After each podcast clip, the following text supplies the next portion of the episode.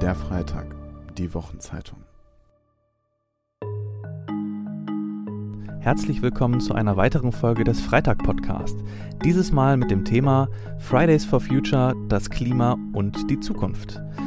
Es ist das Thema des Jahres. Seit über einem Jahr tragen Schülerinnen auf der ganzen Welt ihre Sorge um die Zukunft und ihre Forderungen im Kampf gegen die Klimakrise auf die Straße. Seit Beginn der Bewegung engagiert sich auch die Schülerin Pauline Brünger als Sprecherin und Mitorganisatorin bei Fridays for Future. Sie hält das Klimapaket der Bundesregierung für absolut schockierend, aufgeben aber will sie noch nicht.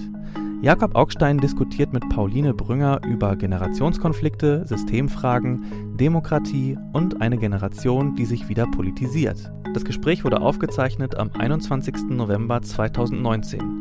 Es entstand als Teil der Reihe Unter vier Augen des Schauspiel Köln in Kooperation mit dem WDR 3. Den Freitag-Podcast können Sie übrigens auch abonnieren über Apple Podcasts, Spotify und alle anderen Podcatcher Ihrer Wahl. Jetzt viel Spaß mit der Diskussion. Guten Abend, meine Damen und Herren, herzlich willkommen. Mein Name ist Jakob Augstein und äh, diese kleine Reihe, zu der ich Sie hier ganz herzlich willkommen heiße, heißt ja äh, Unter vier Augen. Wir sitzen hier im Schauspiel Köln am Offenbachplatz und äh, wenn Sie zu Hause sitzen, dann sind Sie Hörer vom WDR 3 Kulturradio im Kulturpolitischen Forum und ähm, egal, ob Sie hier sind oder zu Hause, Sie haben ganz offensichtlich die richtige Entscheidung getroffen, denn wir beschäftigen uns heute mit dem Thema, mit dem sich alle Leute in diesem Jahr so viel beschäftigt haben wie wahrscheinlich vorher überhaupt noch gar nicht. Ist ja interessant, dass alle immer über das gleiche Thema reden. Und dieses Thema äh, dieses Jahr war das Klima das Thema. Und äh, alle haben über das Klima geredet. Das war's dann aber auch. Äh, mehr als reden ist nämlich nicht. Die Internationale Energieagentur hat gerade mitgeteilt, ich lese ein paar Zahlen, ja, aber so als Grundlage für unser Gespräch ist es nicht schlecht. Äh, äh, hat also mitgeteilt, dass der energiebedingte Ausstoß von Kohlendioxid im vergangenen Jahr höher war denn je. Allein 2018, also das ist ja das vergangene Jahr, ähm, kam 1,9 Prozent dazu, der kräftigste Zuwachs seit 2013. Der Energiebedarf der Menschen steigt immer weiter. Im vergangenen Jahr weltweit um 2,3 Prozent. Das ist der stärkste Anstieg seit 2010. Der Anteil fossiler Energieträger betrug dabei im vergangenen Jahr 81 Prozent und liegt damit um ein Prozent höher als im Jahr 2000. Und äh, übrigens, falls Ihnen das noch nicht reicht an schlechten Nachrichten, um die Stimmung gleich zu Beginn äh, des Abends richtig zu versauen, äh, im vergangenen Jahr gehörten 42 Prozent aller weltweit, äh, ja, weltweit verkauften Autos in die Klasse der sogenannten SUVs, die im Schnitt rund ein Viertel mehr Benzin verbrauchen als mittelgroße Wagen. So. Jetzt sind wir alle entsprechend äh, düster gestimmt für dieses Gespräch mit äh, Pauline Brünger, die ich hiermit ganz herzlich begrüße. Hallo. Hallo, danke, dass ich da sein darf. Gerne. Pauline Brünger ist noch 17 Jahre alt, ist Gymnasiastin in Köln. Und das alleine wäre vielleicht noch kein Grund, sie einzuladen. Weiß ich nicht, vielleicht auch schon, aber ich glaube eher im Moment, also bei allem Respekt, aber sie ist halt Aktivistin für Friday for Future. Und das sind ja die Leute, die Schüler erst und dann später auch die Studenten, auf die ältere Leute wie ich die ganze Hoffnung setzen, dass die sozusagen uns, das ist ja auch das Merkwürdige daran, dazu bringen, unser Verhalten so zu ändern, dass die wiederum später eine Zukunft haben. Ich hoffe, ich habe diese komplizierte Gemengelage einigermaßen äh, richtig beschrieben. Frau Brünger, Bevor das sogenannte Klimapaket veröffentlicht wurde, habe ich ein Zitat von Ihnen in der Zeitung gesehen. Das Zitat lautet, das Klimakabinett muss Verantwortung übernehmen und statt einem Flickenteppich von Einzelmaßnahmen ein Konzept präsentieren, das die großen CO2-Quellen im Blick hat. Das klingt schon so, als wären Sie im Prinzip auch Politikerin. Ich hoffe nicht. Ähm, aber ja, keine Ahnung. Also ich glaube, was wir erleben, ist, dass wir nach nach monatelangen Streikens auf den Rathausplätzen, wo es, wo es immer wieder Kommentare gab von wegen, was macht ihr da überhaupt, geht zurück in die Schule, ähm, plötzlich Leute dann auch was von uns hören wollten. Und ich glaube, das war eine Rolle, mit der wir auch irgendwann, also erstmal klarkommen mussten. Und dann war es aber auch so, wir waren die Ersten, auf die jemals wirklich gehört wurde. Und ich glaube, das ist dann auch so wichtig gewesen zu sagen, das ist das, was wir wirklich brauchen. Und da, ganz, da ganz klar zu sein und zu sagen, so kleine Sachen, sich, sich durchmogeln, sich durchwursteln, das funktioniert gerade einfach nicht mehr. Und, und das, was wir brauchen, ist vielleicht auch irgendwo dieses, dieses Radikale und dieses einmal zu sagen, wir sind hier in dieser Krise und dann zu sagen, ja, wir gehen das jetzt an und wir, wir sind mutig dabei und wir machen das, was, was notwendig ist. Weil ich würde ja gerne heute Abend mit Ihnen ein bisschen natürlich über diese, diese inhaltlichen Sachen sprechen, weil ich glaube nicht, dass alle Leute das, also ich glaube immer noch nicht, dass alle Leute wirklich begriffen haben, sozusagen, worum es geht. Aber ich würde gerne auch ein bisschen mit Ihnen so ein genanntes Meta-Gespräch führen, wie das eigentlich ist, als junger Mensch praktisch so einzutreten in so einen gesamtgesellschaftlichen Kontext. Und da kann ich dann nur noch mal, wenn ich eben das Zitat lese, ich will, will jetzt gar nicht despektierlich sein, nur da muss ich dann echt lachen, weil weil das ist halt, das könnte jetzt auch von so einem grünen Politiker so sein können, der so 25 Jahre das schon macht. Äh, Anton Hofreiter, ja, lange Haare, langer Bart und und und so, also super professionell irgendwie. Das ähm, also genau bei dem Zitat bin ich mir jetzt gerade gar nicht ganz sicher. Ob das überhaupt von Ihnen stammt? Äh, so wollte ich es nicht sagen, aber ich glaube, das kommt tatsächlich das wurde übernommen aus einer Pressemitteilung, die wir ah, rausgeschickt haben okay. vorher, was, was, was ich nicht gesprochen habe, sondern was ich geschrieben habe, glaube ich. Okay. Ähm, also um das vielleicht, also ich glaube, das, das, das erläutert ja. das so ein bisschen. Ja, ja, ja, verstehe schon. ähm, wie fanden Sie denn das Ergebnis von diesem Klimapaket dann? Ähm, absolut schockierend. Also äh, das hat mich auch in dem Moment dann nochmal überrascht, weil ich glaube, es war ja schon Tage vorher klar eigentlich, was da drin stehen wird. Ähm, und an, an dem Vormittag oder Mittag und wir waren alle auf der Straße und insgesamt 1,4 Millionen Menschen in Deutschland. Und dann plötzlich hörst du immer, immer mehr Informationen sickern dann wirklich durch. Was, was steht da jetzt wirklich ganz genau konkret drin? Und ich hing total viel am Telefon ähm, mit Leuten aus Berlin, die die irgendwie einfach in so einem Backoffice saßen und sich einfach mit dem tagesaktuellen politischen Geschehen auseinandergesetzt haben.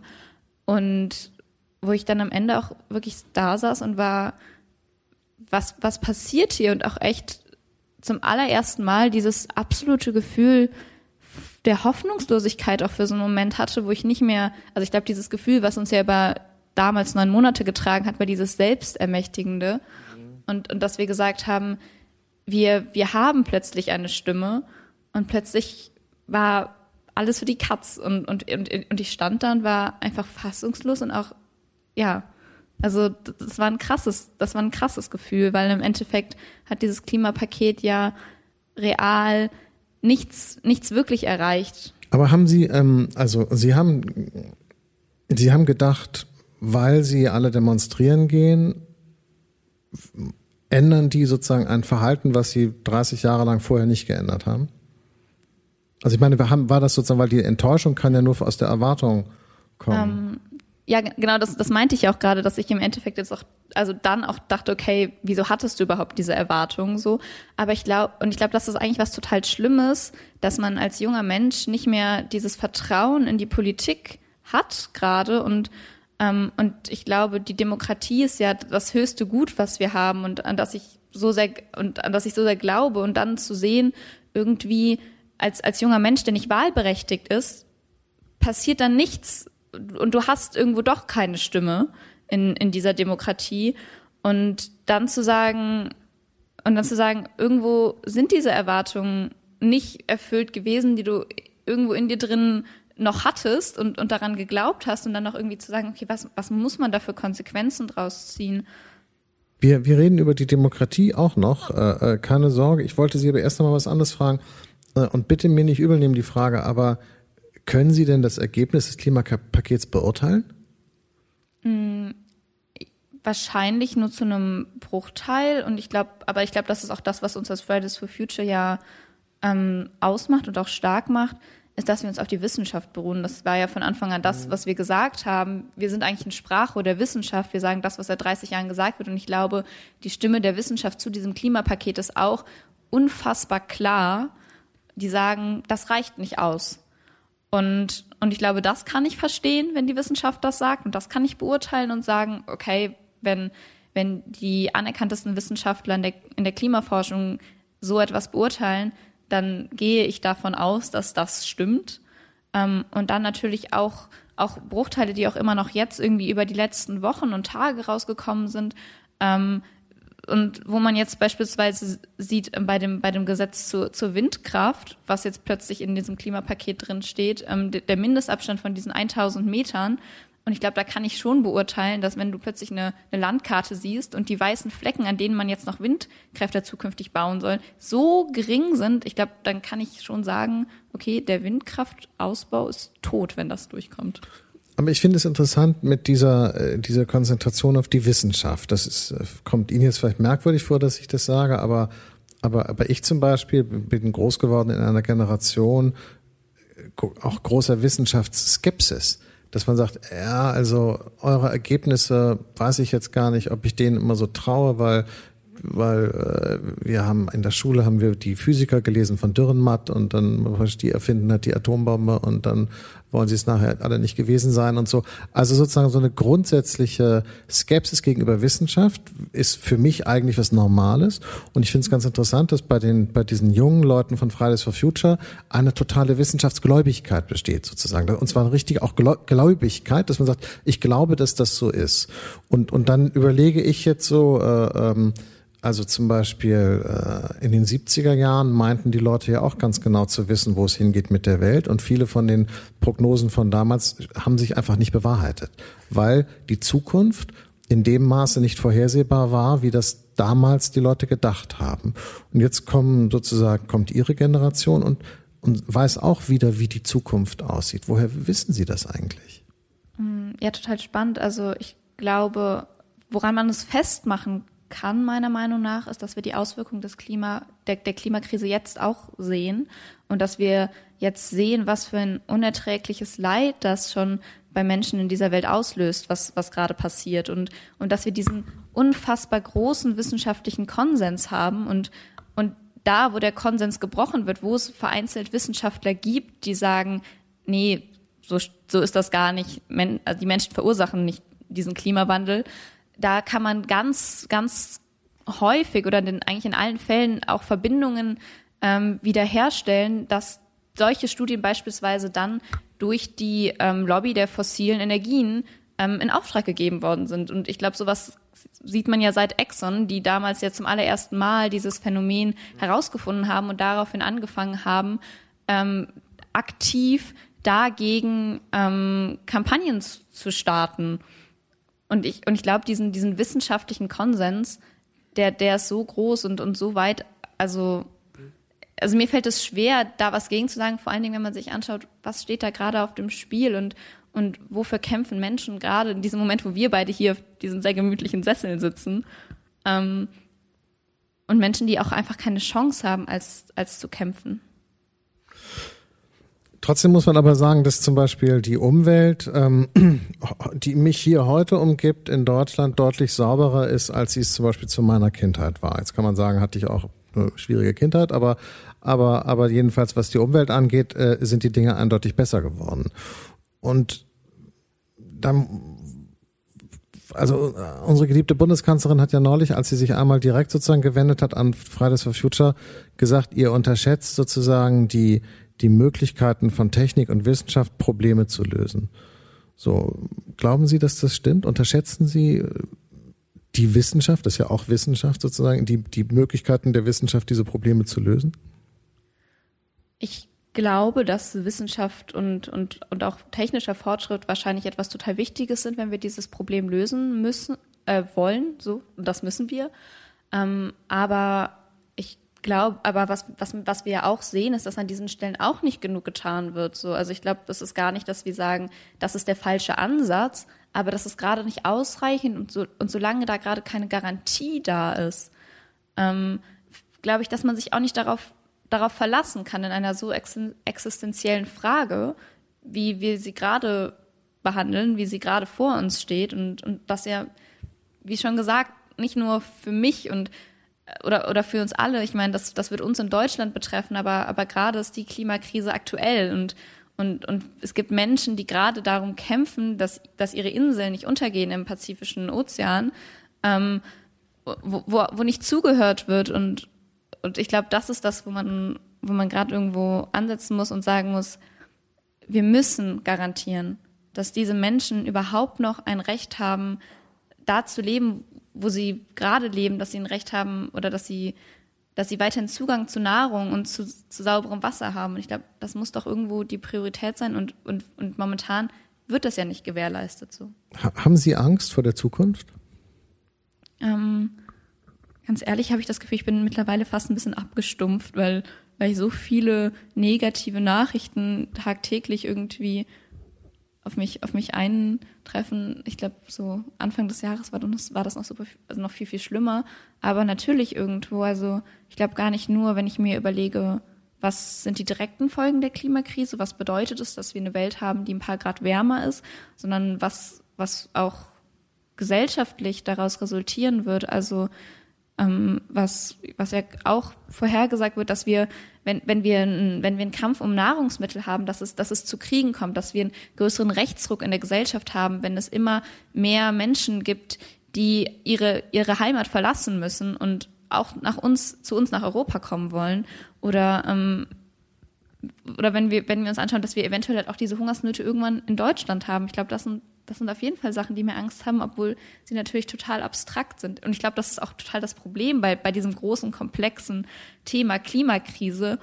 Das kann man sich gar nicht vorstellen, was das bedeutet und, und was da genau die einzelnen Sachen sind. Man kann nicht sagen, ganz konkret, in 52 Jahren wird das passieren und dann sieht dieser Stadtteil so aus und dieses Feld, mit dem wird das passiert sein. Na, ich finde es aber interessant, wie konkret manche Sachen inzwischen schon möglich sind. Ich habe neulich so ein Gespräch mit Friederike Otto geführt, der, der äh, Wissenschaftlerin, die in, in Oxford äh, arbeitet und die diese, ich habe jetzt den Fachbegriff vergessen, aber die diese Forschung, sozusagen diese Zuordnungsforschung macht, diese Ursachenforschung, die also konkrete Ereignisse nimmt, also eine sie hat gesagt, bei bestimmten funktioniert es nicht so gut, aber bei anderen, bei Hitzewellen funktioniert es besser als bei Regenstürmen oder keine Ahnung.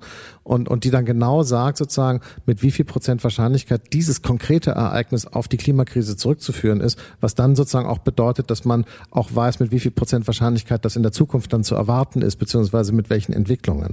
Und das können die heute viel, viel besser als noch vor wenigen Jahren, einfach weil die Computerpower äh, so exponentiell gewachsen ist, dass die heute so irrsinnige Modelle haben, mit denen das früher nicht ging, also mit denen sie sozusagen die Realität immer präziser abbilden können.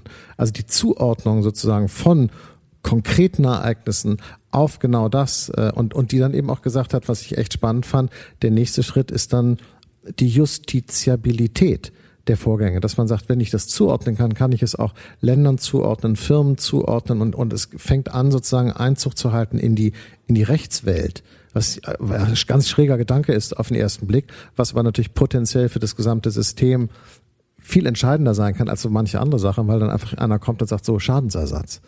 Und wenn es um Kohle geht, dann. Äh, aber ich glaube, das ist eine total wichtige Frage, oder? Also dass, ja. dass man, dass man nicht über Klima redet, was passiert mit dem Klima, sondern dass wir über Gerechtigkeit reden und da uns anschauen, ähm, wer trägt gerade das Leid und und wer verursacht das und da ist ja, und das ist ja so ein großer Unterschied.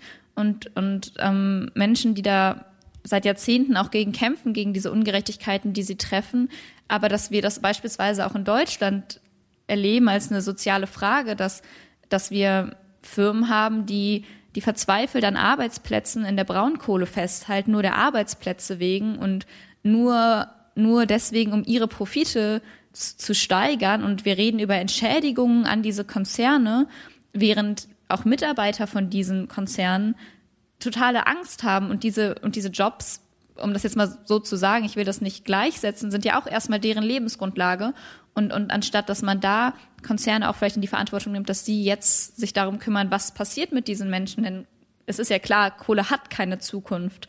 Ähm, reden wir darüber, wie können wir diesen Konzernen noch weiterhelfen und, und genau das Gleiche natürlich bei Menschen, bei, bei kleinen ich weiß nicht, in, in, in Namibia, die auch jetzt irgendwie Existenzprobleme haben. Wenn Sie, ähm, wenn ich mir diese, diesen, diesen Protest angucke, der Fridays for Future, dann, dann finde ich das Bemerkenswerteste daran und das, was sofort auffällt, Sie haben es ja eben schon gesagt, mit der Wissenschaft. Das heißt, Sie kommen, da kommen also junge Leute und sagen sozusagen der Elterngeneration, haltet euch an eure eigenen Regeln. Und das ist ja irgendwie kurios, weil sozusagen im eigentlich ja die Bilderbuchvorstellung vom Jugendprotest ist ja, eure Regeln sind scheiße, die wollen wir brechen. Und jetzt kommen praktisch Jugendliche und sagen, haltet euch gefälligst an eure eigenen Regeln.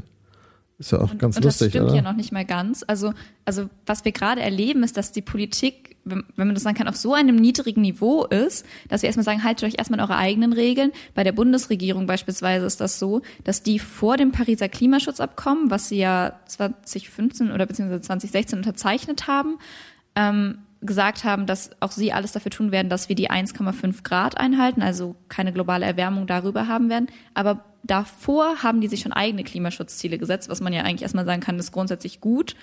Aber diese sind nicht mit dem Pariser Klimaschutzabkommen konform. Und alles, was gerade politisch passiert, richtet sich nur danach aus, die eigenen Klimaschutzziele einzu einzuhalten, die sich die Bundesregierung sozusagen selber ausgedacht hat. Und diese Ziele sind noch nicht mal ausreichend und jetzt werden noch nicht mal diese Ziele eingehalten.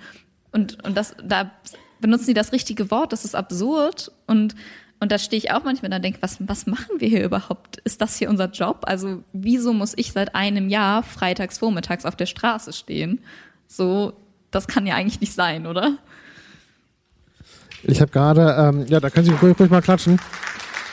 Äh, weil äh, das kann ich gerne auch nochmal untermauern. Ich habe gerade jetzt äh, hier vorher durch Zufall im Economist gelesen, ähm, Zahlen von zu erwarteter, erwartender äh, fossiler Energieproduktion in den nächsten Jahren und dann entsprechend auch Ausstoß. Also äh, um das CO2-Ziel, das CO2-Ziel sozusagen wird um das Vierfache versäumt. Also ich weiß jetzt nicht genau, wie ich das sagen soll. Also die fördern und, und pusten so viel Zeug in die Luft, dass sie sozusagen dieses, dieses äh, 1,5 Grad Ziel um das Vierfache übertreffen werden. Wenn sie nur das machen, was sie jetzt im Grunde vorhaben. Also das ist einfach, wenn das, also wenn sozusagen die Produktionspläne, die bereits jetzt schon da sind. Man weiß ja, was die Länder produzieren wollen und, und was sie jetzt produzieren und so. Und das führt dann quasi zwangsläufig dahin. Worauf ich hinaus will, ist, das hatte ich ja auch eingangs schon gesagt, die Realität der Zahlen und die Realität äh, äh, äh, dieser Daten ist so Lichtjahre, also ist nicht nur jetzt schon weit weg von dem, wo sie sein sollte, sondern geht auch immer weiter weg. Also dieser, dieser Gap wird immer größer. Was, was macht das mit ihnen? Was bedeutet das? Also ich finde das dann, ist ja eigentlich irre, dass sie dann nicht jetzt schon irgendwie so zynisch in der Ecke sitzen und sagen, das ist scheißegal, dann kann ich auch mal dann Family gucken den ganzen Tag und weil es ändert eh nichts. Also ich glaube, aufhören ist aus dem Grund keine Option, weil es eben Leute gibt, die, sich, die es sich nicht leisten können, aufzuhören. Also wenn, wenn du gerade siehst, dass Leute um ihr Überleben kämpfen, dann fällt es mir persönlich sehr schwer zu sagen, okay, ich lasse jetzt mal machen und vielleicht bin ich irgendwann eine von den Privilegierten, die irgendwie genug Geld hat, um sich da rauszukaufen aus der Scheiße. Also, um das so auszudrücken. Ähm, aber klar, das ist total krass und vor allen Dingen bedeutet das ja auch, also wenn man, wenn man über CO2-Ausstoß redet, dann kann man sich ja wie so ein Budget vorstellen. Also wir haben eine bestimmte Menge an CO2, was wir emittieren dürfen und dann erreichen wir 1,5 Grad. Und solange wir sehr, sehr viel emittieren, wird dieses Budget sehr, sehr schnell sehr viel kleiner. Und das bedeutet, dass wir dann, dass dadurch die Zeit, in der wir das dann plötzlich unseren Verbrauch drastisch reduzieren müssen, wird auch immer kleiner. Das bedeutet, je länger wir nichts machen, umso radikaler müssen ja die Maßnahmen sein. Und da denke ich mir, ist das, ist das realistisch? Und, und, und vor allen Dingen frage ich mich, was muss passieren, damit das eintritt und was ich mir momentan vorstelle. Und ich glaube, das ist vielleicht auch gerade dieses, dieses zynische, muss erst die krasse, krasse Katastrophe auch hier in Deutschland eintreffen, damit wir realisieren, hups, so, ne, uns, uns betrifft das auch. Und dann denke ich immer, ist das nicht passiert? Also ich meine, wir hören in den Nachrichten, was passiert. Wir hatten diese Hitzesommer. Ähm, was, ist, was bringt Menschen noch zum Umdenken? Sie hören das WDR 3 Kulturradio im Kulturpolitischen Forum aus der Spielstätte am Offenbachplatz des Schauspiels Köln. Ich bin Jakob Augstein, sitze hier mit der Schülerin und Klimaaktivistin Pauline Brünger und wir sind, glaube ich, jetzt gerade an der harten Stelle, nämlich ähm, der Frage, Sie haben vorhin gesagt, Sie finden Demokratie toll. Ich finde Demokratie auch toll. Aber ehrlich gesagt, mit der Demokratie scheint es nicht so gut funktioniert zu haben, äh, dieses Klimaproblem äh, äh, in den Griff zu bekommen. Denn es ist ja nicht so, dass man das nicht weiß. Die Politiker und die Leute, die da an den Schaltstellen wissen, sitzen, wissen das ja, also Sie müssen es spätestens seit Anfang, seit 1990, glaube ich, wissen, seit diesem Rio-Gipfel. Also das war, glaube ich, das erste Mal so. Das heißt, das ist lange, lange Zeit. Und das System, ich nenne das jetzt mal so, war nicht in der Lage, darauf zu re reagieren. Was sagt Ihnen das? Ähm, also mir sagt das auf jeden Fall nicht, dass wir, dass die Demokratie generell nicht funktioniert, sondern ich glaube eher, dass wir vielleicht an Stellen zu wenig Demokratie haben, dass wir Menschen haben, die eine Stimme haben, die mehr gehört wird und die mehr Macht hat als die Stimme von anderen. Zum Beispiel dadurch, dass wir halt Menschen im globalen Süden haben, deren Stimme fast gar nicht gehört wird und dann Lobbyisten haben, Menschen an, an den Spitzen der großen Konzerne und das, was die sagen, hat einen total großen Einfluss. Und, und ich glaube, die Konsequenz daraus ist eigentlich, dass wir schauen müssen, wie schaffen wir es, ein System zu haben, was mehr Demokratie zulässt und was dafür sorgt, dass wirklich alle Menschen die gleiche Stimme haben und gleich sagen können, was wichtig für sie ist. Aber nun ist es ja so, dass äh, die Subjekte sozusagen unseres Staates sind ja nicht die Leute aus dem äh, globalen Süden, sondern sind ja die, die wahlberechtigten Bürger der Bundesrepublik aber, Deutschland. Aber ich glaube, man kann das auch, man kann das auch nach hier übertragen, dass, dass man sagt, wir haben doch auch die großen Konzerne, die einen total großen ähm, total großen Einfluss haben, wenn man sich zum Beispiel die Kohlekommission anschaut, die ja ähm, dafür zuständig war, diesen sogenannten Kohlekompromiss auszuarbeiten, der jetzt besagt, dass wir bis 2038 aus der Kohle aussteigen sollen. Wir als junge Generation, wir waren da nicht vertreten. Aber die Chefs von, von Konzernen waren da vertreten. Und da frage ich mich schon, was, was passiert hier gerade? Und, und wieso wird unsere Stimme nicht gehört, wenn wir diejenigen sind, die am Ende mit dem Ergebnis ja auch leben müssen? Aber glauben Sie denn, dass so wie das jetzt verteilt ist, sozusagen, also, also wir haben ja im Moment das Prinzip One Man, One Vote, also einfach jeder Bürger hat eine Stimme und geht dann eben wählen, äh, äh viermal, äh, also alle vier Jahre für die Bundestagswahl und so und so viele Jahre, je nachdem, äh, äh, in den einzelnen Bundesländern. Glauben Sie denn, wenn man das den Leuten so vorlegt, dass die dann für klimagerechte Politik votieren würden? Also ich glaube, man hat das ja gesehen, dass es immer mehr Leute gibt, für die das ein ganz großes Thema ist, was mich oder was ich als einen total großen Erfolg angesehen habe äh, im September, wo im ARD Deutschland Trend die Mehrzahl der Deutschen gesagt haben, Klimaschutz ist uns wichtiger als Wirtschaftswachstum. Ich glaube, das ist ein Umdenken, was gerade stattfindet, was wir vorher, was wir vorher nicht hatten. Aber ich sehe das in der SPD jetzt nicht so stark vertreten. Geht so, muss ich sagen. Auch die CDU eher noch zurückhaltend. Und äh, selbst die Grünen sagen ja, okay, äh, äh, 60 Euro pro Tonne äh, CO2 äh, ist ein Kompromissangebot. Ja, äh, Klimapaket sagt 10 Euro, äh, Umweltbundesamt und und ihre äh, Fridays for Future sagt 180 Euro, 180, ja, 180. Und die Grünen sagen 60. Das ist ja auch dann nicht so doll, oder? Nee, auf jeden Fall nicht. Das sind die also Grünen. Ich meine, das ist immerhin, das sind immerhin die, die es machen müssten. Äh, ja, also ich glaube, man muss auch sagen, was wir, was wir fordern, ist nicht, dass wir anfangen und jetzt haben wir plötzlich 180 Euro auf die Tonne CO2, aber dass wir so schnell wie möglich diesen Preis ähm, erhöhen, bis wir bei 180 Euro sind, was die Folgekosten für zukünftige Generationen sind pro Tonne CO2, die wir emittieren. Ähm, aber ich glaube, natürlich ist das eine Sache. Also wenn, wenn es eine Partei gäbe, die die Lösung anbieten würde, dann wären wir wahrscheinlich keine überparteiliche Organisation, die sagt, bitte macht was, sondern dann würden wir wahrscheinlich uns in irgendeine Parteijugend anhängen oder keine Ahnung, so. Aber, aber das gibt es gerade nicht. Und das stimme ich Ihnen total zu und das ist ein Problem. Ähm, dass, dass wir natürlich auch Leute haben, die auch andere Interessen haben und bei denen die Klimakrise nicht die aktuellste und höchste Priorität in ihrem Leben hat, was auch verständlich ist. Das ist ein, das ist was total Abstraktes, das ist was, was für viele Menschen noch sehr, sehr fern klingt für andere schon super, super nah ist und ein, oder da ist, sozusagen.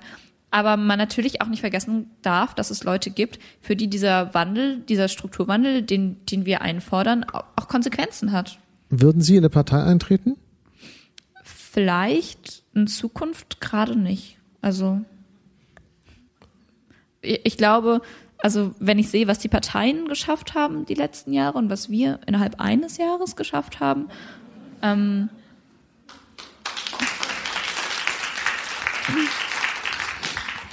Wir haben ein Thema jetzt in unserem Gespräch zwei, dreimal ganz kurz gestreift, was ich jetzt gerne richtig ansprechen würde, nämlich die Frage nach der Gerechtigkeit. Also ich finde ja das ganz eigenartig, wie selbstverständlich alle Leute sagen, äh, also auch gerade die Grünen, ja, äh, Cem Özdemir, mein äh, absoluter Lieblingsgrüner, der also immer sagt, so klar, wir müssen das Klimaproblem auch mit marktwirtschaftlichen Mitteln lösen.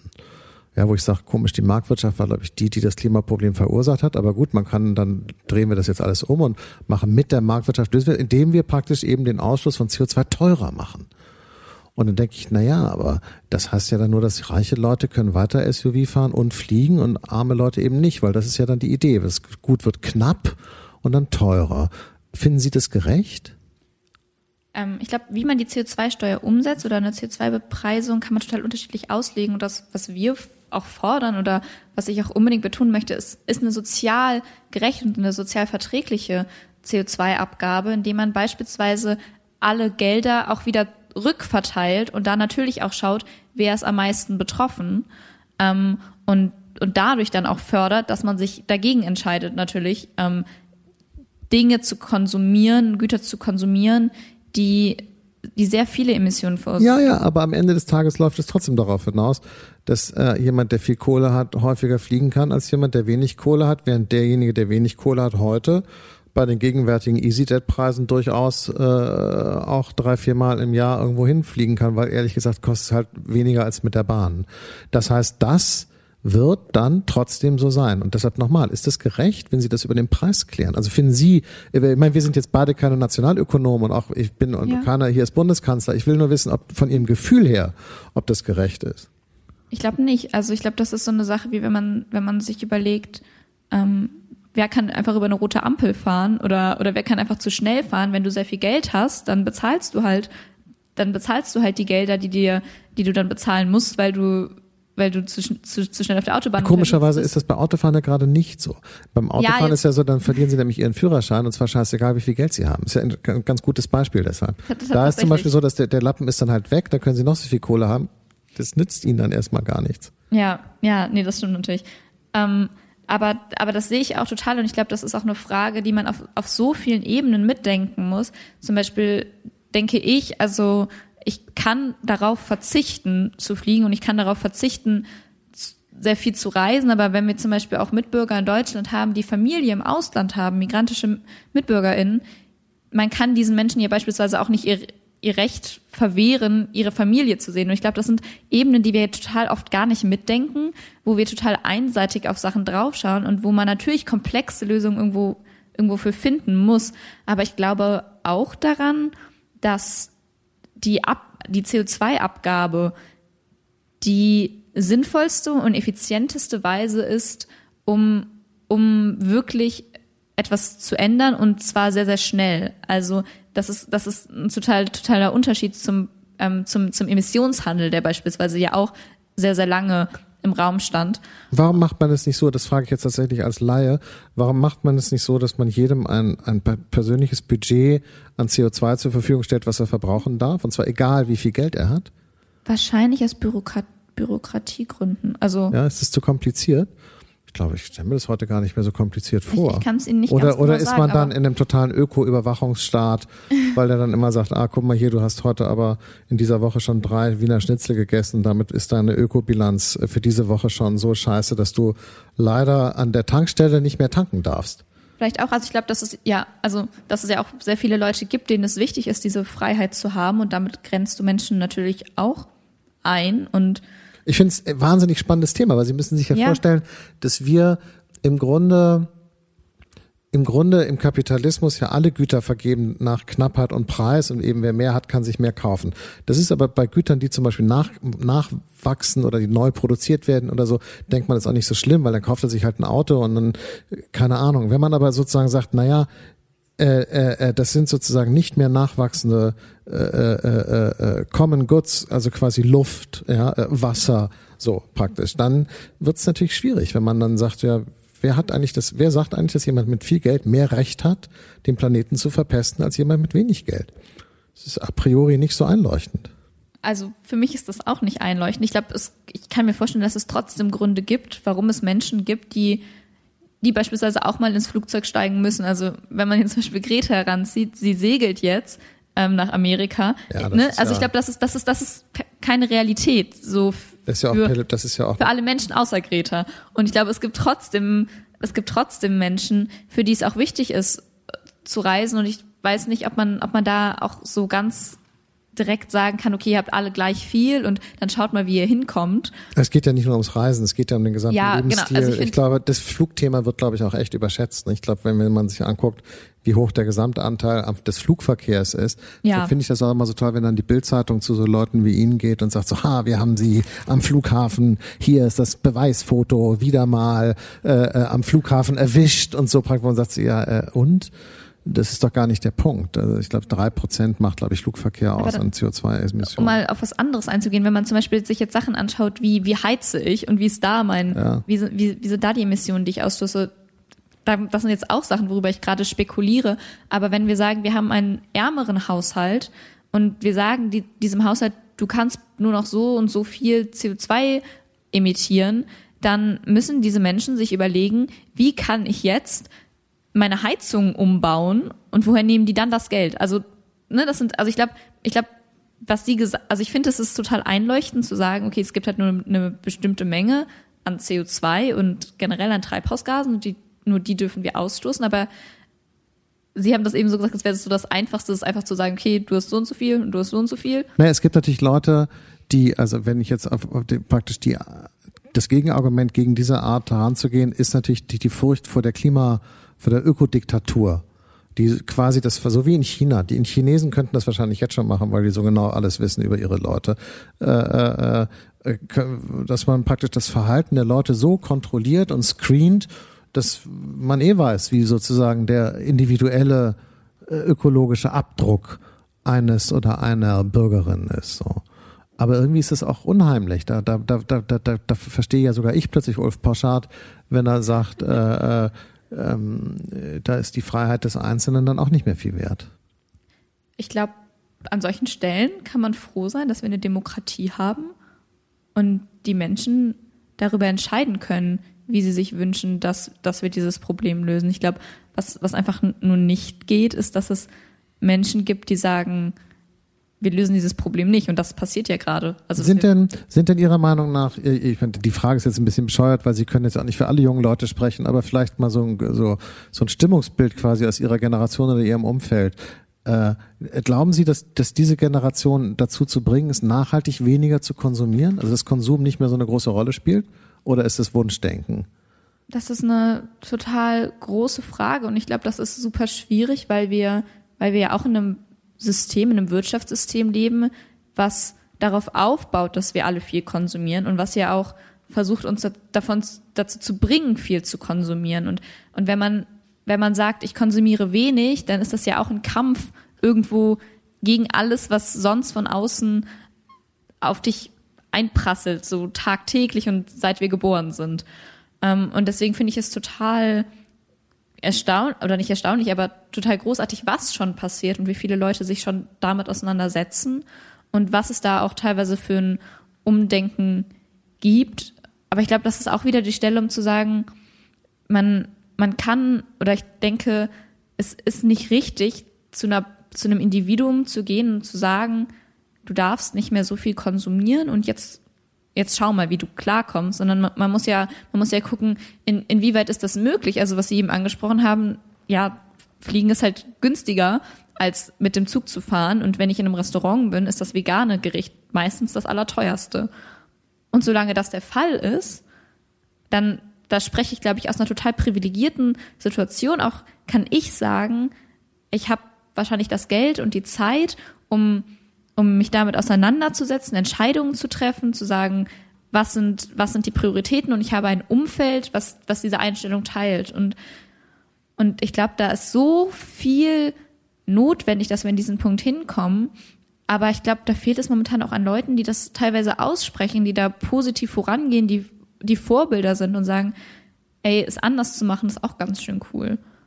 Aber nun, nun, da würde ich dann ja doch sagen, äh, sprechen Sie schon wie jemand, äh, Mitglied einer, einer jungen Generation, die sozusagen sich die, die, die vorgefundene Elterngeneration anguckt und sagt, oh, ihr macht da echt ganz schön schräge Sachen und das verstehen wir alles gar nicht, das wollen wir irgendwie ändern. Also das ist ja quasi dann die, die in Anführungsstrichen normale Rollenverteilung. Aber ähm, eigentlich würde man ihnen jetzt ja dann sagen, ja gut, dann dann ändere es doch, mach es doch, ist doch okay. Dann, dann gehen die Politik, gehen die Verbände, gehen die Institutionen, äh, mach eine Firma auf, die anders produziert, äh, äh, gehen die internationalen Organisationen, Hilfe in Afrika, keine Ahnung. Und das kostet halt Zeit. Es kostet halt Zeit. So ist es eben. Die, diese Prozesse brauchen, Transformationen brauchen Zeit. Zeit, Zeit, die wir nicht haben. So. Ja, aber da beißt sich die Katze dann irgendwie in den Schwanz, oder? Ich meine, was und jetzt und und dann? Ähm, gut, gute Frage. So wie wie kommen wir wie kommen wir an den Punkt, wo wir, wo wir hinwollen bei, bei, so einer, bei so einem großen Problem und so einem komplexen Problem. Was ist denn mit den Erwachsenen, wenn Sie, wenn Sie auf Ihren Demos, wenn Sie irgendwo hingehen, wenn Sie mit Politikern reden mhm. oder so, wie reagieren die denn dann? Die sind doch alle immer super nett. Ist, ja. Läuft man da nicht in so Wattewände? Alle sind immer super also das nett. Ist, das ist auch was, wo ich so die letzten Wochen, wo, oder nicht nur die letzten Wochen eigentlich, ich habe immer das Gefühl, wenn, wenn die Politiker ins Studio kommen und sagen, ey, toll, was du machst, so, dann hast du eigentlich schon was falsch gemacht, weil, weil das ist ja, also, von, von dem, was die gerade machen, das ist ja eigentlich nicht das, ähm, nicht das, was wir wollen, aber ähm, klar, ich glaube, was wir, was wir brauchen und, und was, glaube ich, auch ein, wo Fridays for Future auch ein Anfang von war, ist vielleicht auch dieses, dass wir uns selbst ermächtigt haben durch diese Schulstreiks, dass wir gesagt haben, wir, wir lassen uns nicht mehr von, von diesem System, was gerade da ist, eingrenzen, wenn wir sehen, dass es so katastrophal und desaströs gerade ausgeht und dass, und dass die Konsequenzen sind und, und ich glaube, die Herausforderung, vor der wir gerade stehen, ist eigentlich die, mehr Menschen mitzunehmen, die wir bis jetzt nicht mitnehmen. Und deswegen. Aber ich meine jetzt, pass auf, die, die, ja. die Grünen, äh, da war jetzt gerade wieder irgendwo eine grüne Geschichte, nicht nur die Bundesdelegiertenkonferenz, sondern irgendwas anderes. Habe ich bei Twitter gesehen. Und dann haben sie äh, gesagt so, ja, was für ein Zufall, direkt neben und der Halle, wo wir jetzt diese so und so Konferenz machen, ist irgendwie der Streik äh, oder die nächste Demo von, von äh, Fridays for Future und hier und hier könnt ihr euch registrieren. Wo man denkt so, boah, ist das krass, das ist so, die machen es genauso, wie es der Kapitalismus immer gemacht hat, mit jeder Form von, von Protest oder, oder abweichendem Verhalten schlucken man inkorporiert das alles sozusagen. Ja. Wenn sobald irgendeiner irgendwie protestiert, kommt ein anderer, druckt ein T-Shirt von dem Bild von dem Typen und verkauft es und dann zack ist sozusagen schon mal die Spitze weg. Und genauso machen das die Grünen, wenn sie sagen, oh super, dass ihr demonstriert, finden wir so toll und hier wir registrieren uns, wir demonstrieren mit euch und so. Da werden sie zu Tode umarmt. Da passiert dann, das ist äh, irgendwie ohne Ausweg um, um, um eine Rückfrage zu stellen, zu was für einem Punkt wollen Sie mich gerade bringen, dass, dass ich Nein, sage, ich will, ich will, also, also, ich frage, nee, dass ich sage, ich will, ich will Sie praktisch bringen, ja, so oder, Fra berechtigte Frage, ich will Sie bringen zu dem Punkt, ähm, wo Sie sich mit den inneren Widersprüchen echt auseinandersetzen, die in der Form Ihres Protestes liegen. Okay. Ähm, also weil das, was, was Sie gerade auch gesagt haben, ist ja, dass Sie sehr auch auf, auf das Wirtschaftssystem gerade eingegangen sind und, und den Widerspruch, den Sie ja total benannt haben, ist, oder die Frage, die bei mir gerade ankam, ist, was ist gerade, was ist überhaupt möglich gerade im Kapitalismus und inwieweit ist es dann möglich, dass sich Ihr Protest darauf beschränkt, Veränderungen in diesem System ähm, einzufordern, oder? Auch, auch ein bisschen. Ja, klar. Und ja, okay. Ähm. Weil das natürlich für mich jetzt, oder für mich sozusagen bei Fridays for Future von Anfang an das Hauptproblem, das ist im Grunde, ich, ich, ich, ich macht mich jetzt angreifbar, dass es keine direkt antikapitalistische Bewegung ist. Also um es jetzt mal direkt auszusprechen. Ja, weil ich okay. denke, weil ich finde, ich frage mich, wie wollen Sie im das alles erreichen, ohne antikapitalistisch sein, wo ich sagen würde, ey, wenn das geht, ist ja super, weil Kapitalismus ist ja toll, solange er funktioniert und eben nicht den Planeten kaputt macht. Aber ähm, äh, geht das? Das ist äh, total großartig, gerade darüber reden zu können, weil ich glaube, ähm, Fridays for Future ist ja so entstanden und wir waren irgendwie so ein paar Kids und waren so, okay, 1,5 Grad einhalten und irgendwann und und manche waren vorher noch nie politisch organisiert und und manche schon total lange und es gab auch Leute, die irgendwann gesagt haben, Leute, stellt mal eine Analyse an, was passiert hier gerade, ne? wo liegt die Ursache und, und wie viel Sinn macht das, was wir, was wir gerade machen. Ich glaube, das ist auch ein Punkt, an dem wir gerade sind. Ähm, und ich glaube, dass schon den meisten mittlerweile klar ist, und ich glaube, das war es am Anfang nicht, was wir gerade erleben, ist, dass wir in einem System leben, was darauf aufbaut, dass wir einen unendlichen Wachstum haben und einen Planet haben, der endliche Ressourcen hat. Und irgendwo scheint das ja nichts, also, also der, der Widerspruch da ist ja total offensichtlich vom ersten Moment an eigentlich. Ähm, und, und da dann, oder ich glaube, was, ich glaube, vielleicht machen wir uns, also vielleicht ist das das, was Sie auch sagen, dass Sie es uns ein bisschen einfach machen, zu sagen, okay, wir haben, wir haben unsere sechs Forderungen aufgestellt in unser Forderungspapier und das mit der Wissenschaft zusammen ähm, ausgearbeitet und da können wir uns drauf berufen. Aber ich glaube, diese, diese Debatte aufzumachen, okay, wir müssen irgendwie raus aus diesem System, ich glaube, zu diesem da auf diesen auf einen Konsens zu kommen in einer Bewegung, die mittlerweile nicht nur aus aus den SchülerInnen besteht, die im Dezember am 14. Dezember zum ersten Mal auf der Straße standen und dann den 1,4 Millionen im September und den Gewerkschaften, die dranhängen und den NGOs und allen möglichen. Wahrscheinlich, also ich, naja, weil es liegt aber daran, dass sie gehen mit einer Zahl raus. Und eine Zahl Ja. ist ja so ein Aggregat von ganz viel Arbeit, ganz viele Wissenschaftler, ganz viele Studien und alle und so. Und am Schluss so wird das alles zusammengefasst in einer einzigen Zahl. Das hat natürlich unheimliche Vor- und Nachteile. Ist ja klar. Der Vorteil ist, es ist halt wie so eine Bombe und der Nachteil ist, es ist aber auch irgendwie ehrlich gesagt auch super abstrakt und keiner weiß so genau, ja gut, das ist jetzt halt irgend so eine Zahl. Und sie sagen aber, das ist aber Wissenschaft und die Wissenschaft sagt, aber Wissenschaft ist halt keine Politik. Das ist ja, weil das fängt ja dann erst an. Ich meine, das, deshalb fand ich auch diese Demonstration auch wirklich faszinierend. Also ganz irre, faszinierendes Erlebnis zu sehen, dass Leute gehen mit einer Zahl raus und sagen, das ist die Forderung der Wissenschaft, haltet euch an die Wissenschaft. Wo ich dann sage, ja gut, äh, und jetzt? Äh, da fängt doch die, die gesamte Debatte erst an. Wie, was sollen wir denn jetzt machen, um der Wissenschaft zu folgen? Weil ich meine, dann verliert die Firma irgendwie oder der Typ oder der oder der gewinnt und der verliert und das Land und so. Dann fängt doch sozusagen das, was man Politik nennt, ja erst an. Ja, ähm, ich glaube, um mal, um mal drüber zu reden, was das gerade für uns bedeutet oder, also ich glaube, was, wie gesagt, diese Analyse ist mittlerweile da an, an den allermeisten Stellen und was gerade, glaube ich, so ein bisschen im Raum steht, ist, ja genau, was bedeutet das politisch und was sind aber auch Sachen, jetzt habe ich wirklich das Gefühl, dass ich wie so eine Politikerin rede. So, Nee, so, gerade so, nicht. Alles gut. Okay, so, wie, wie nimmt man dann die Leute mit und und wie überzeugt man? Also ich glaube, das ist, also ich meine, diese 1,5 Grad, das ist eine Zahl, die wir mittlerweile irgendwie ins öffentliche Bewusstsein so gebracht haben. Aber aber diese Analyse dahinter, die es bei uns mittlerweile gibt, die halt noch nicht. Und ich glaube, was was jetzt Sachen sind, sind es vielleicht auch irgendwo dann halt doch auch diese politischen Visionen zu schaffen. Beispielsweise, also wie gesagt, wir haben in, in Deutschland haben wir diese sechs Forderungen und in Köln, ich bin ja zu einem großen Teil auch einfach in, auf einer Kölner Ebene aktiv und deutschlandweit auch. In Köln haben wir, haben wir auch nochmal eigene Forderungen aufgestellt für den, für den Kölner Raum, wo zum Beispiel eine Forderung drin ist für einen kostenlosen und, und flächendeckenden ÖPNV. Und ich glaube, das ist, das ist ein Beispiel, wo man, wo man genau sowas dran sieht. Ein, unser, was gerade falsch läuft, ist, dass wir sagen, Mobilität ist ein, ist, ist kein Recht, was du hast als, als Bürger in einer Stadt, sondern das ist etwas, was du dir erkaufen kannst und, und wenn es zu teuer ist, dann, dann geht das halt nicht, dann kannst du das nicht machen. Und ich glaube, und, und ich glaube, also wenn ich mir vorstelle, wir, wir, wir hätten eine Stadt, wir wären in Köln und du könntest einfach in Bus und Bahn einsteigen und das wäre ausgebaut und du würdest überall hinkommen, dann siehst du, was auch für Alternativen sind. Oder wenn du dir, wenn du dir überlegst, was sind Alternativen auch in der Energieproduktion, wer, wer hat Anteile an, an solchen, an solchen Konzernen, wer entscheidet darüber, was passiert, ähm, und sich dann, und sich dann zu überlegen, kann es sein, dass wir einen Vorstand haben von einem großen Energiekonzern, was, was, was sich überlegt, okay, wir machen das jetzt so und wir halten jetzt immer weiter an diesen Jobs fest, weil das bringt uns Profit und danach schauen wir auch mal, was mit den Menschen passiert, die bei uns arbeiten und generell Umwelt, ja, kümmern wir uns später drum, sondern zu schauen, die Leute, die, die zum Beispiel, ne, ich spinne auch gerade rum, das sind, das sind Ideen, über, über die wir reden, die Leute, die, die da arbeiten, dass die sich überlegen können, was mache ich hier überhaupt?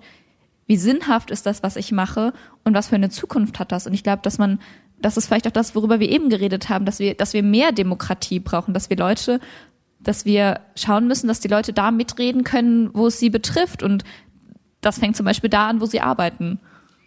Kennen Sie, ähm, mal eben. Will jetzt nichts Falsches sagen. Wissen Sie, wer Cornelia Wockel ist? Tatsächlich nicht, nein. Cornelia Wockel ist 22, also äh, äh, älter als Sie und äh, hat ein Kohleförderband ähm, äh, zum Stehen gebracht und dann hat sie sich auf das Band gelegt und in ihren Arm mit einer Gipsfessel an einem Stahlrohr irgendwie, keine Ahnung, und sich noch ein Bügelschloss um den Hals gelegt, das auch noch irgendwo. Jedenfalls hat sie auf diese Weise mit anderen Leuten zusammen irgendwie so eine Kohlegrube irgendwie so zum Stillstand gebracht und wird jetzt verklagt auf so und so viel Millionen Euro Schadensersatz und so weiter, so.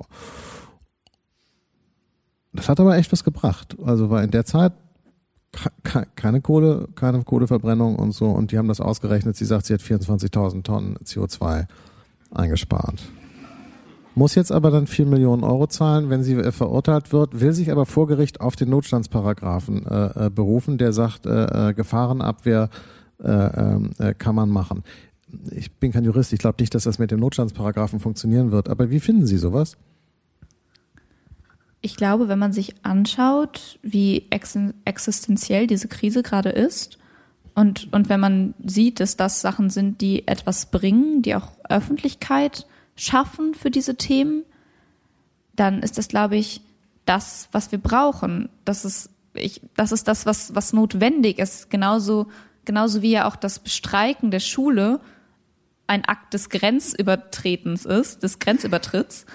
Ähm, Okay, das war aber, das ist, ja. finde ich, das finde ich ungefähr so den harmlosesten Grenzübertritt irgendwie, so den ich in meinem ganzen Leben je erlebt habe. Also bei uns, ich habe ja auch so äh, schulpflichtige Kinder, war das dann so, dass man dann immer so Briefe bekommen hat, äh, ja, wir haben das, wir unterstützen diese Schulstreiks, äh, dürfen das aber eigentlich nicht und deshalb machen wir das so, wenn sie ihr, rechtzeitig ihr Kind entschuldigen zum Streik, dann wird das nicht als Fehltag eingetragen ich gedacht habe, so wow, äh, nicht ja. mal das lässt man sozusagen den Kindern, sondern da Nein, nein, sondern auch da machen die Eltern noch mit und sagen, na klar, hey, komm, ich unterschreib dir eine Entschuldigung und so. Und das ist alles so irre. Dieses System ist äh, auch schon echt schwer zu packen. Deshalb nochmal Frau Wockel, das tut echt weh. Da gibt, da gibt's, da gibt's sofort richtig Ärger. Ich will ja. sie radikalisieren, Sie merken das schon. Ja, nee, finde ich gut. Also, äh, also wie gesagt, das ist das, was wir brauchen und deswegen ist es, glaube ich, auch so wichtig, dass wenn wir jetzt am 29.11. nächsten Freitag auf die Straße gehen, am Tag danach es Endegelände gibt, die in der Lausitz unterwegs sind und dass, dass wir parallel zu solchen Aktionen ähm, auch, auch eine Demonstration von Fridays for Future da haben, die sagen, ey, wenn, wenn, wenn, wenn das nicht reicht, dass wir streiken, bis ihr handelt, so dann handeln wir halt irgendwann. Fand ich interessant, dass Sie sagen Ende Gelände. Ich habe gelesen, als Sie den großen, äh, die große Demo in Aachen äh, äh, angemeldet haben, hat auch die Polizei, äh, äh jedenfalls habe ich das gelesen, ich weiß nicht, ob es stimmt, gesagt, ja super, finde ich ganz toll und so. Nur mit den Leuten von Ende Gelände, mit denen solltet ihr euch lieber nicht einlassen, weil die sind echt radikal. War das so? Ähm, ja, also ich, ich glaube schon, ich, das ist jetzt auch schon wieder ein bisschen her und es passiert so viel. Süß, das war im Juni, das ist jetzt noch nicht so lange her. Wir haben jetzt November. Ähm, äh, nee, aber das, das war auf jeden Fall so, dass, dass sowas gesagt wurde und die Polizei dann da auch, wie ich das wahrgenommen habe, bewusste Spaltung irgendwie versucht hat. Und ich glaube, was, was da natürlich auch irgendwie mit, mit reingespielt hat, war natürlich einmal der Grenzübertritt, dass Ende Gelände gesagt hat, okay, wir blockieren, wir blockieren die Kohlegrube, wir besetzen die Schienen, so. Ähm, und, und natürlich vielleicht auch, auch Angst einfach davor, dass Ende Gelände natürlich auch genau diese antikapitalistischen Gedanken schon länger ausspricht und sagt, irgendwas läuft hier echt gar nicht richtig. Haben Sie Angst, wenn Sie zu so einer Demonstration gehen? Zu einer Demonstration von uns? Ja. Wovor? Die Frage zeigt, dass Sie keine Angst haben, aber, aber also sozusagen vor, vor Gewalt von Demonstrationen. Das ist nichts, was Sie befürchten sozusagen, dass Sie Angst haben.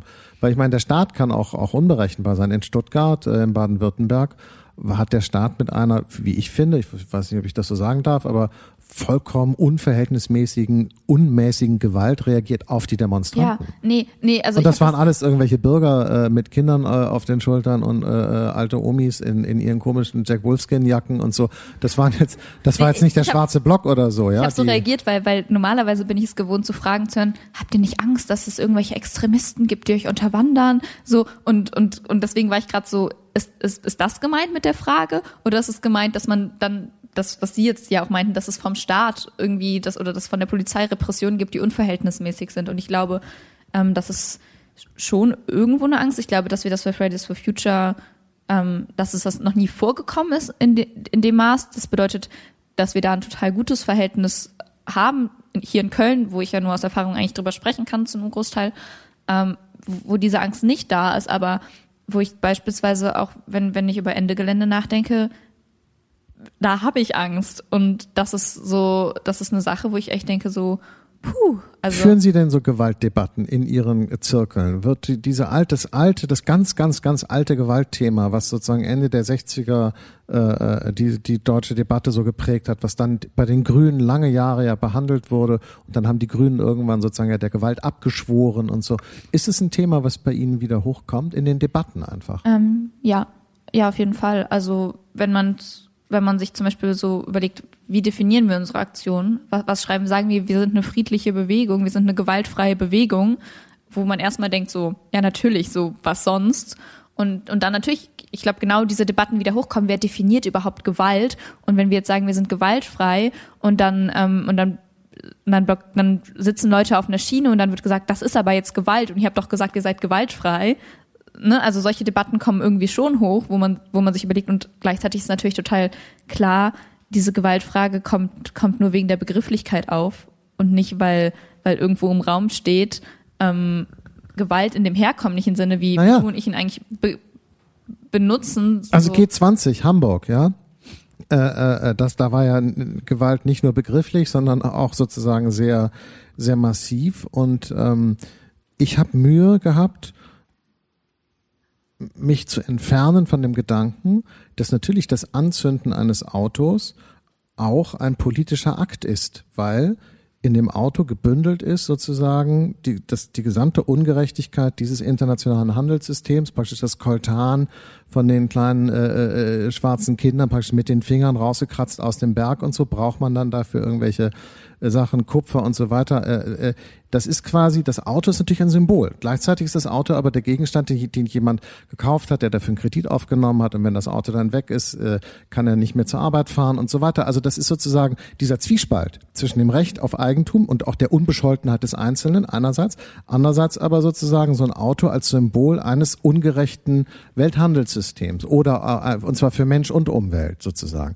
Deshalb ist natürlich das Anzünden eines Autos auch ein politischer Akt und trotzdem ist es strafbar und muss auch strafrechtlich verfolgt werden. Meine, für mich ist das ja nur Theorie, weil ich ich will kein Autos anzünden und so. Aber, aber die Leute, mit denen Sie da sitzen, denken die dann darüber nach? Zünden wir das jetzt an? Was passiert uns dann?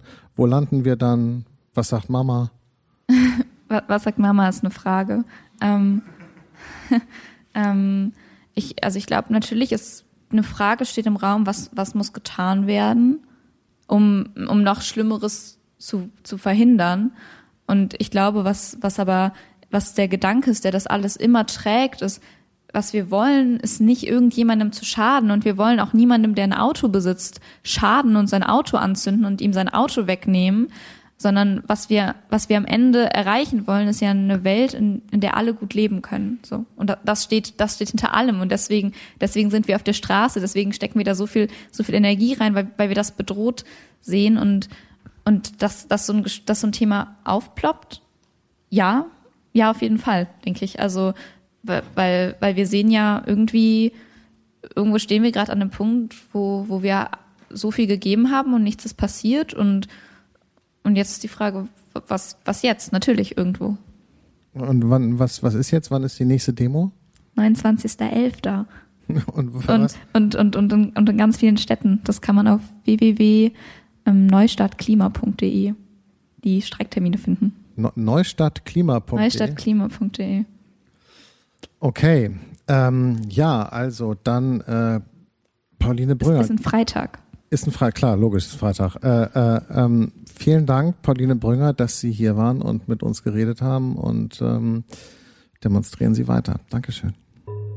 Das war der Freitag-Podcast mit einem Gespräch zwischen Pauline Brünger und Jakob Augstein. Sollte Ihnen das Gespräch gefallen haben, freuen wir uns über eine positive Bewertung bei Apple Podcasts. Weitere Texte aus den Bereichen Politik, Wirtschaft, Kultur und Alltag finden Sie auf freitag.de.